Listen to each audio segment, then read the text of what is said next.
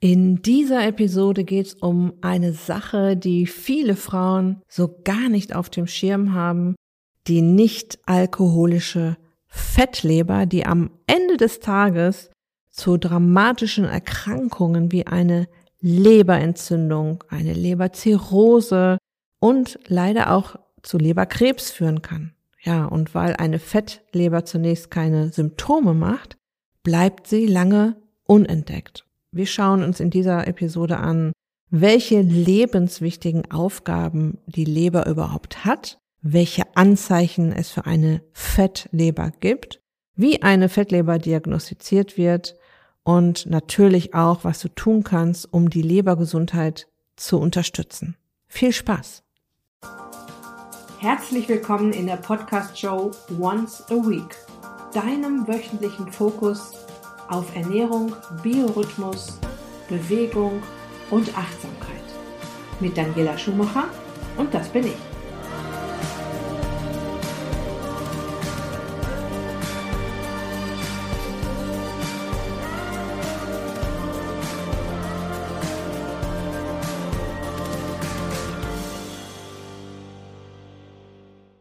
Ja, der Titel dieser Episode ist ja, warum dein Bauchumfang nicht nur ein ästhetisches Problem ist, sondern auch gesundheitliche Folgen haben kann oder eben Gesundheitsrisiken anzeigen kann. Fangen wir also damit an, von welchem Bauchumfang wir sprechen oder welcher Bauchumfang noch als gesund eingestuft wird. Bei Frauen gilt ein Bauchumfang von unter 80 Zentimetern und bei Männern von unter 94 Zentimetern als empfehlenswert. Gemessen wird in der Taille auf der Höhe des Bauchnabels, natürlich ohne den Bauch einzuziehen, einfach ganz entspannt ausatmen und dann messen. Und in dieser Episode soll es um die nicht alkoholische Fettleber gehen, die sehr verbreitet ist. Leider gibt es hier genauso wie bei der Insulinresistenz eine große Dunkelziffer an Menschen, die eine Fettleber haben, es aber noch gar nicht wissen. Der Grund, es gibt zunächst keine Symptome. Und der Grund dafür ist, dass der Körper zunächst mal immer eine Menge mit sich selbst ausmacht, bis er sich meldet. Ja? In Deutschland sind circa 10 Millionen Menschen von einer Fettleber betroffen und die häufigste Ursache der Fettleber ist Übergewicht. Lass uns das mal von allen Seiten beleuchten. Es ist mir wichtig, dass du hier aufmerksam wirst und so vielleicht noch einen Grund mehr hast, dich auf eine frische, gesunde Nahrung zu fokussieren. Schauen wir uns dieses großartige Organ etwas näher an Zunächst mal spielt die Leber eine große Rolle im Energiestoffwechsel. Ja, der Energiestoffwechsel bezieht sich auf komplexe biochemische Prozesse, durch die der Körper Energie aus Nahrung aufnimmt, umwandelt, speichert und dann auch verwendet. Und der Hauptzweck des Energiestoffwechsels ist die Bereitstellung von Energie die für lebenswichtige Funktionen wie Atmung, Zellteilung, die Muskulatur bewegen, die Temperatur regeln und zig andere Prozesse im Körper benötigt werden. Und du hast sicher schon in der ein oder anderen Episode von mir gehört, it's all about energy. Alles in deinem wunderbaren Körper dreht sich darum, ausreichend Energie zur Verfügung zu haben. Ja, und die Leber spielt hier eine sehr zentrale Rolle, und ist hier an verschiedenen wichtigen Prozessen beteiligt. Und der erste Prozess, den ich dir so ein bisschen ganz kurz erklären möchte, ist der Glykogenstoffwechsel. Ja, die Leber speichert Zucker, genauer Glucose, in Form von Glykogen.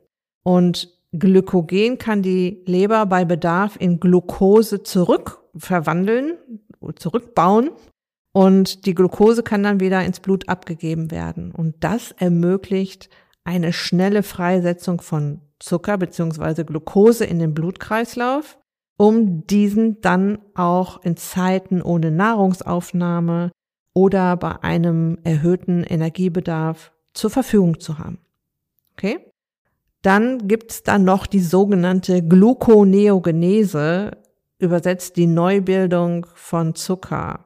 Und das bedeutet nichts anderes, als dass die Leber sich aus ein paar Aminosäuren, also Eiweißbaustein und Glycerin, das beim Abbau von Fettmolekülen entsteht, sich den Zucker, der gebraucht wird, falls die Speicher leer sind, selbst basteln kann. Und so sorgt deine Leber dafür, den Blutzuckerspiegel aufrecht zu erhalten, auch wenn die Zuckerspeicher leer sind. Ja, was richtig fantastisch ist, während der Glucogenese, also der Neubildung von Zucker in der Leber, bedient sich dein Körper an den Reserven auf deinen Hüften. Und das ist ja genau das, wo wir hinwollen. Nicht wahr? Das ist dann auch der Grund, warum mein Blutzuckerspiegel, wenn ich ihn messe, ganz friedlich vor sich hinschillt, wenn ich mal eine Esspause mache oder wenn ich mehr Zucker bzw. Kohlenhydrate brauche, als ich gegessen habe. Das regelt meine Leber, indem sie mir Zucker aus Glycerin, was aus den Fettmolekülen hergestellt wird, und aus ein paar Eiweißbausteinen selbst brutzelt.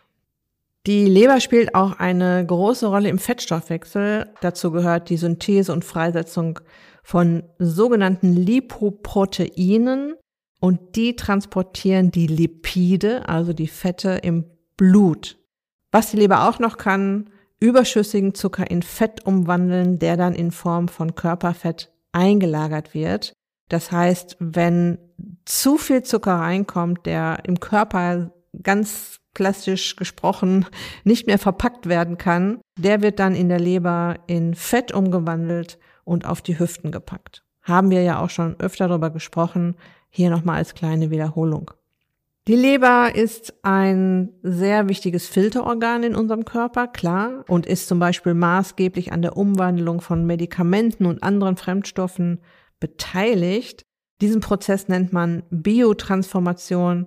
Das heißt, die Leber kriegt es hin, dass Substanzen wasserlöslicher werden und so leichter über die Nieren ausgeschieden werden können. Und klar, die Leber ist auch daran beteiligt, Alkohol zu verstoffwechseln.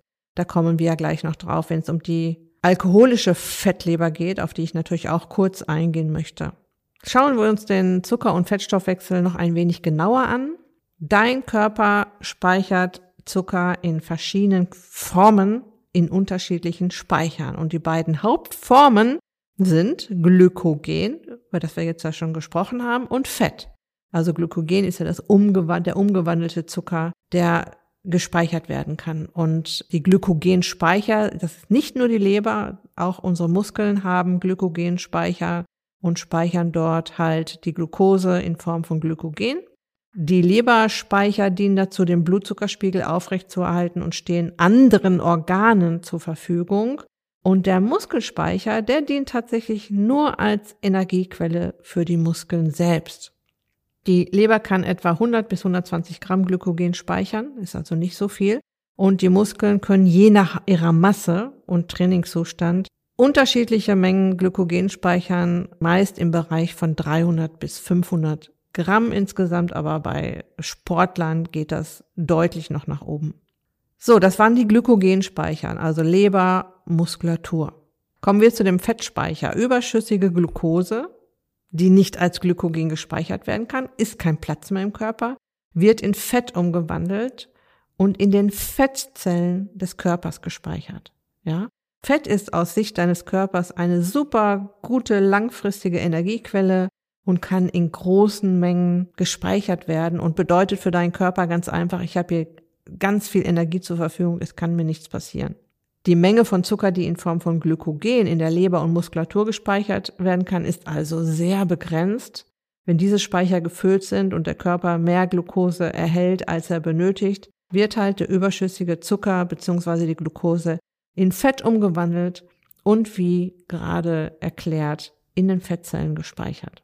Fett wird mit den Transportproteinen, die du sicher schon gehört hast, LDL und VLDL transportiert und auch diese Fetttaxen werden in der Leber produziert. Also wir brauchen die Leber auch dafür, um die Fetttaxen zu produzieren, womit das Fett transportiert werden kann. Und auch Cholesterin wird in der Leber produziert. 90 Prozent der Cholesterinproduktion findet in der Leber statt. Ja, das heißt, wir können nur 10 Prozent des Cholesterins, was sich im Körper aufhält, maximal über die Nahrung aufnehmen. Es ist immer wieder eine wichtige Information, dass das Cholesterin vor allem vom Körper selbst hergestellt wird und dass Cholesterin auch eine äußerst wichtige Substanz in unserem Körper ist.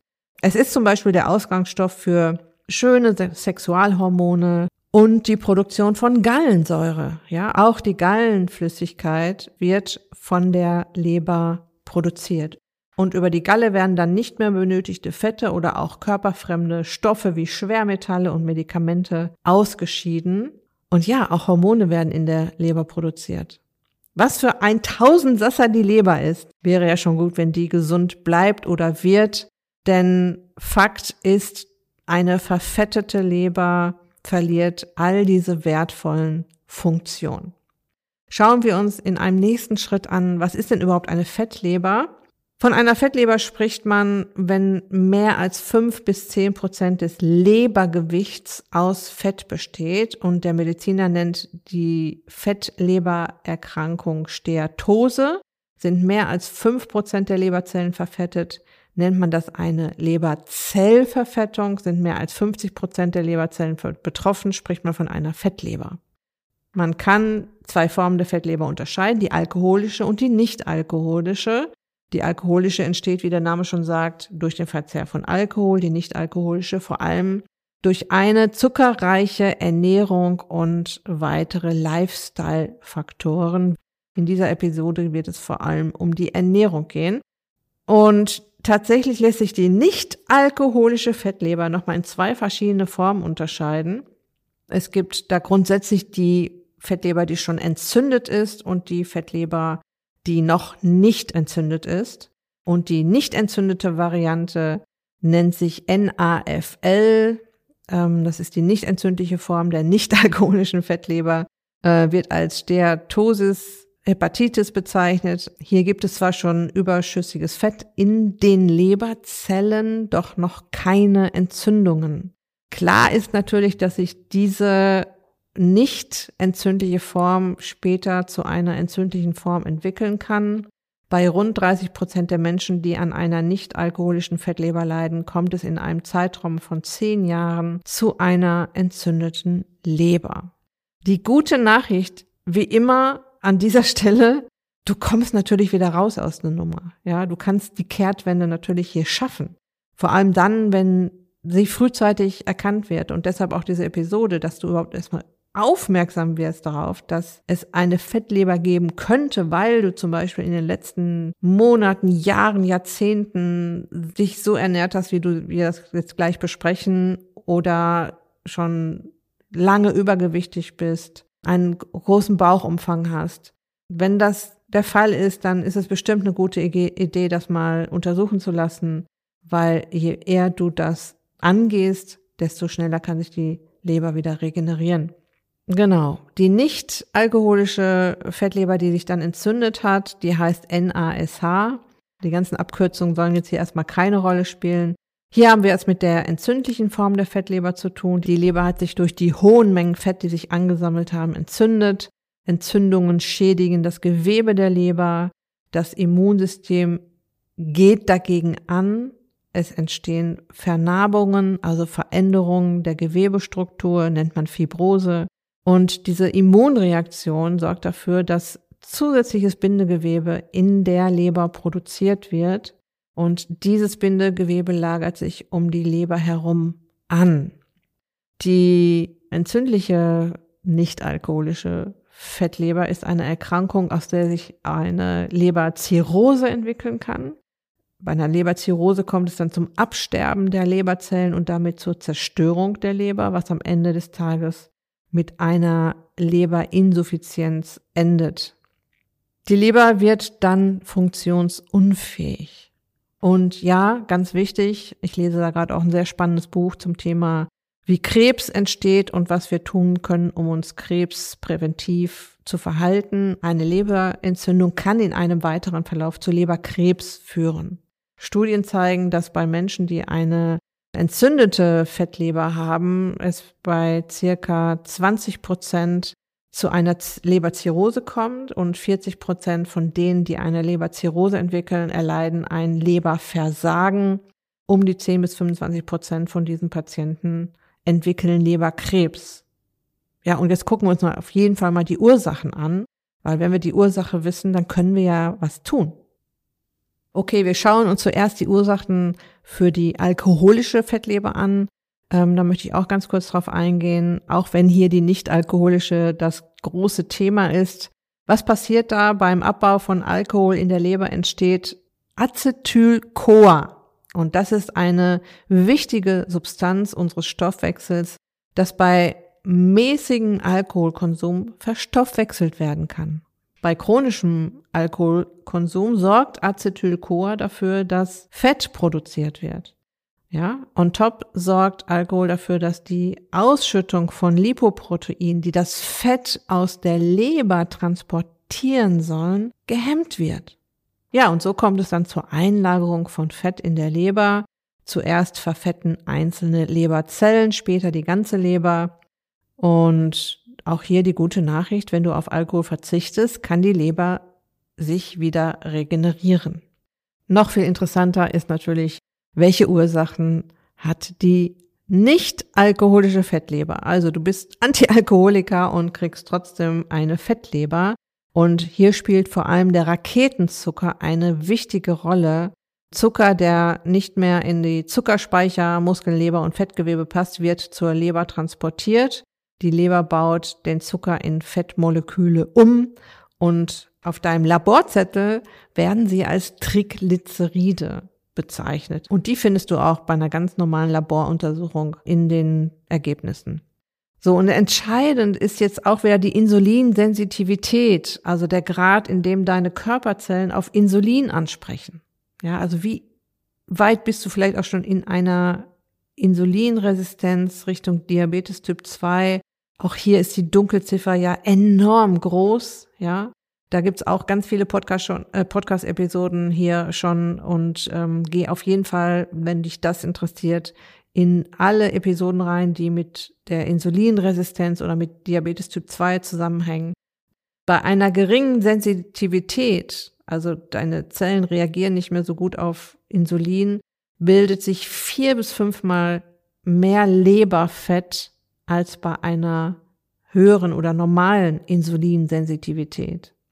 Was aber auch noch wichtig zu wissen ist, auch insulinsensitive Menschen reagieren bei sehr hoher Raketenzuckerzufuhr, ja, also der Zucker, der unseren Blutzucker rasend schnell an die Decke treibt, mit einer massiven Steigerung der Fettsynthese. Interessant.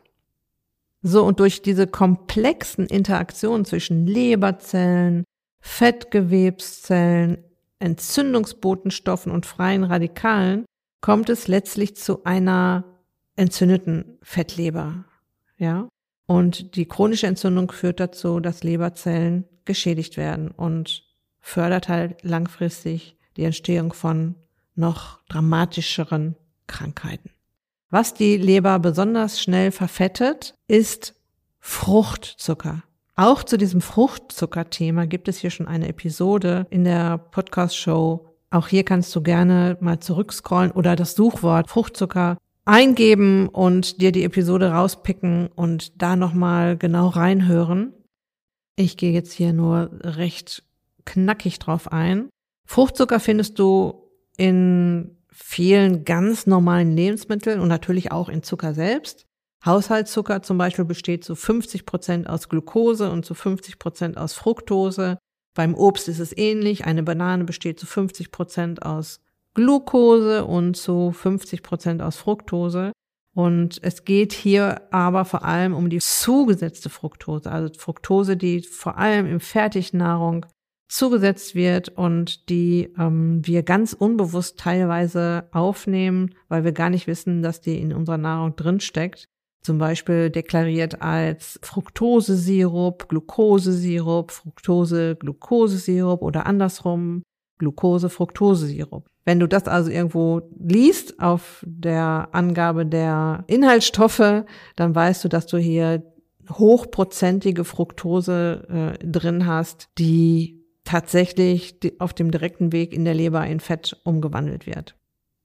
Die Glucose, über die wir ja hier jetzt auch schon gesprochen haben, die wird zu den Mitochondrien gebracht, da wird Energie draus gemacht und die Fructose ist der Zucker, der tatsächlich den direkten Weg zur Leber geht. Und wie schon gesagt, die Leber wandelt Fructose im Fett um für schlechte Zeiten. Das ist ein uralter Mechanismus aus alten Zeiten.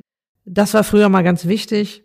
Das war ein Überlebensvorteil, wenn wir Nahrung gefunden haben, wo viel Fructose drin war, zum Beispiel Obst, dass wir dann die Möglichkeit hatten, einen Teil des Zuckers für schlechte Zeiten auf die Hüften zu legen. Und nochmal das bisschen Obst, das wir essen, macht die Leber nicht fett. Ja. Aber leider gibt es jede Menge zugesetzte Fructose in Fertigprodukten. Okay, lass uns schauen, woran kann man denn bemerken, dass man eine Fettleber hat? Das ist wie gesagt, nicht so leicht, weil die Fettleber über Jahre unbemerkt entstehen kann. Sie lagert über die Jahre jede Menge Fett ein und schwillt an und kann in schweren Fällen bis auf die doppelte Größe anschwellen, meldet sich aber nicht, sondern leidet so still vor sich hin und sogar die Leberwerte geben im ersten Stadium noch keinen Hinweis. Erst wenn sich die Leber entzündet, steigen die Leberwerte an. Es können Symptome einer Gelbsucht auftreten. Und da eine verfettete Leber ihren Aufgaben bei der Verstoffwechslung von Zucker nicht mehr zuverlässig nachkommen kann, entgleisen die Blutzucker- und Blutfettwerte. Ich habe das recherchiert und mir angeschaut, was es an Anzeichen geben kann und habe dir mal die wichtigsten Punkte mitgebracht. Ähm, Menschen mit einer nicht alkoholischen Fettleber haben oft dünne Beine, wenig Fett an Oberschenkeln und, und Po, dafür viel Bauch, weil der Innenraum des Bauchs verfettet ist. Eventuell zeigen sich Symptome wie allgemeines Unwohlsein und Kopfschmerzen und ja, so still vor sich hinleidend, ohne dass wir es bemerken, kann die Fettleber zu einer ernsthaften Bedrohung unserer Gesundheit werden. Deshalb diese Podcast-Episode, wo ich dich darauf aufmerksam machen möchte. Druckgefühl im Oberbauch ist auch ein Symptom. Zu Beginn macht sich eine Fettleber fast nicht bemerkbar. Wenn das Organ aber anschwillt, kann man das über die sogenannte Leberkapsel spüren. Das ist eine bindegewebsartige Außenhülle der Leber, Sie hat sensible Nervenenden, die Schmerzen im rechten Oberbauch auslösen können und im fortgeschrittenen Stadium werden die Beschwerden stärker, auch Blähungen und Durchfall können hier Hinweise sein. Dann auch Schlafstörungen, Müdigkeit, Antriebslosigkeit, Konzentrationsstörungen müssen nicht, können aber auf eine Fettleber hinweisen, weil solche Symptome treten ja bei vielen anderen Krankheiten, Befindlichkeitsstörungen, Überlastungen auf. Doch was ich auch noch recherchiert habe, Müdigkeit besteht bei den Medizinern für den Schmerz der Leber. Wenn du häufig müde bist und den Verdacht hast, eine Fettleber zu haben, nachdem du das hier gehört hast und dich vielleicht auch noch weiter dazu erkundigt hast, wäre es also eine gute Idee, das mal untersuchen zu lassen. Und hier kommen noch ein paar Stichworte zum Thema Diagnose der Fettleber, Meist kann der Arzt eine vergrößerte Leber ertasten. Bestätigt wird die Diagnose zum Beispiel durch einen Ultraschall des Oberbauchs und eine Blutentnahme mit Bestimmung der Leberenzyme. Gut. Falls du da selber recherchieren möchtest, es gibt den sogenannten Fettleberindex. Das ist ein Indikator aus Blutwerten und Körpergewicht. Aus den Blutwerten für Gamma-GT findest du ja dann auf deinem Laborzettel bei einer ganz normalen Routineuntersuchung und Triglyceriden kann man mit den Daten von BMI, also dem Verhältnis zwischen Körpergewicht und Körpergröße und Bauchumfang, den sogenannten Fettleberindex ausrechnen. Und es gibt im Netz tatsächlich zahlreiche Seiten mit kostenlosen Rechnern dazu, wo man seine eigenen Werte eintragen kann. Liegt der Index über 60, ist die Wahrscheinlichkeit einer Fettleber hoch und man sollte weitere klinische Untersuchungen vornehmen und zum Arzt gehen. Und liegt er unter 20, ist die Wahrscheinlichkeit sehr gering. Alles, was dazwischen liegt, also zwischen 20 und 60, sollte man aber sicherheitshalber von einem Arzt abklären lassen. Okay, kommen wir zum wichtigsten Teil dieser Episode. Wie können wir denn jetzt mit unserer Ernährung einer Fettleber vorbeugen? Und das Allerwichtigste, damit sich eine Leber wieder erholen und heilen kann, ist ihr die Möglichkeit zu geben, das Fett wieder abzubauen. Und da ein aus dem Ruder gelaufener Zuckerstoffwechsel eine entscheidende Rolle bei der Entstehung der nicht alkoholischen Fettleber spielt, ist es wichtig, das jetzt wieder in den Griff zu bekommen. Und das klappt richtig gut, wenn du den Raketenzucker runterschraubst und dich am Schneckenzucker hältst, also Kohlenhydrate, Zucker aus Gemüse, Salat, Obst und Hülsenfrüchten. Eine gute Übersicht zum Thema Raketenzucker findest du ja in meiner berühmt-berüchtigten Zuckerwürfelliste, die du dir für 0 Euro auf meiner Website runterladen kannst. Den Link findest du hier in den Shownotes und natürlich auch auf daniela-schumacher.de auf meiner Website. Schau dir das mal an, hol dir die Zuckerwürfelliste, dann bekommst du einen richtig guten Überblick über den Raketenzucker. Wissenschaftler haben herausgefunden, dass durch eine zuckerreduzierte Ernährung ein signifikant stärkerer Abbau des Leberfetts stattfindet als durch eine fettreduzierte Ernährung. Aha.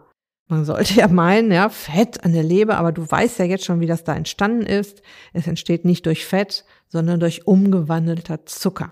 Also unabhängig von der Kalorienreduktion spielt die Reduktion des Raketenzuckers mit einem besonderen Blick auf den Fruchtzucker eine wichtige Rolle in der Therapie einer Fettleber.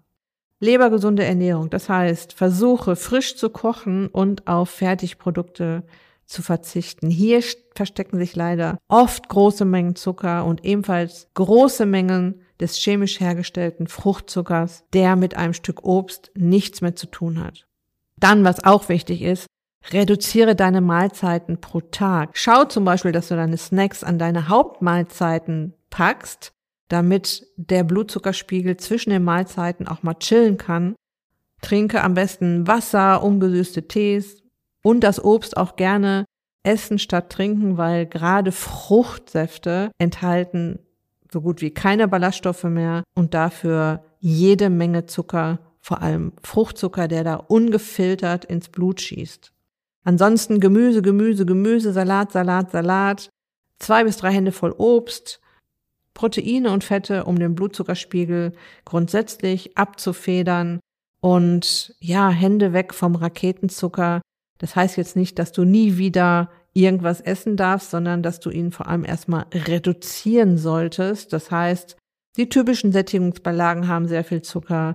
Natürlich die Süßigkeiten, der Kuchen, die Plätzchen. Ich weiß, es gibt zu Weihnachten ein schwieriges Thema, doch vielleicht denkst du ja gerade auch daran, die Kehrtwende zu machen aus vielen verschiedenen anderen Gründen, weil du eine schönere Figur haben willst, weil du grundsätzlich was für deine Gesundheit tun möchtest und das Thema nicht alkoholische Fettleber, das könnte jetzt eventuell auch noch auf deine Liste kommen, dass du sagst, okay, Eventuell bin ich da schon kurz davor oder schon mittendrin. Auf jeden Fall möchte ich es nicht bekommen und deshalb schaue ich jetzt mal, dass ich das hier mit meiner Ernährung und einem guten Lifestyle auf die Reihe kriege.